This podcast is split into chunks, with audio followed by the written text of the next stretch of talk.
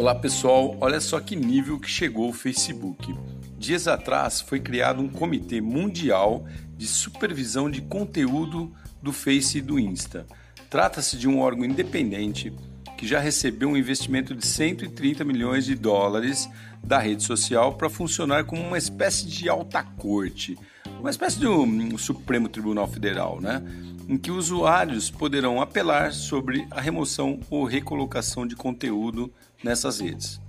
Para garantir a independência, esse comitê conta com um estatuto próprio que prevê suas obrigações e sua relação com o próprio Facebook. Ele será gestado por um fundo fiduciário financiado pelo próprio dinheiro investido, e toda a estrutura da organização fica fora da empresa. Olha aí o Mark Zuckerberg fora do negócio. São 20 membros de alta patente, um deles é brasileiro.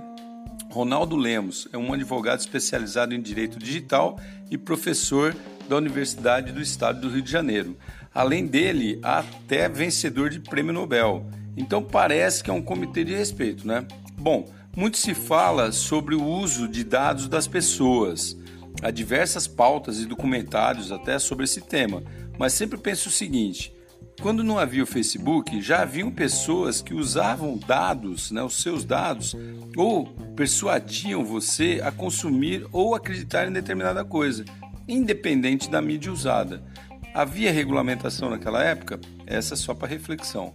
Bom, mas se ainda há humanos que acham que são controlados, talvez o problema não esteja no controlador. Vamos pensar nisso, né, pessoal? Sou Cássio Bettini, compartilhando temas sobre tecnologia inovação e comportamento. Até a próxima!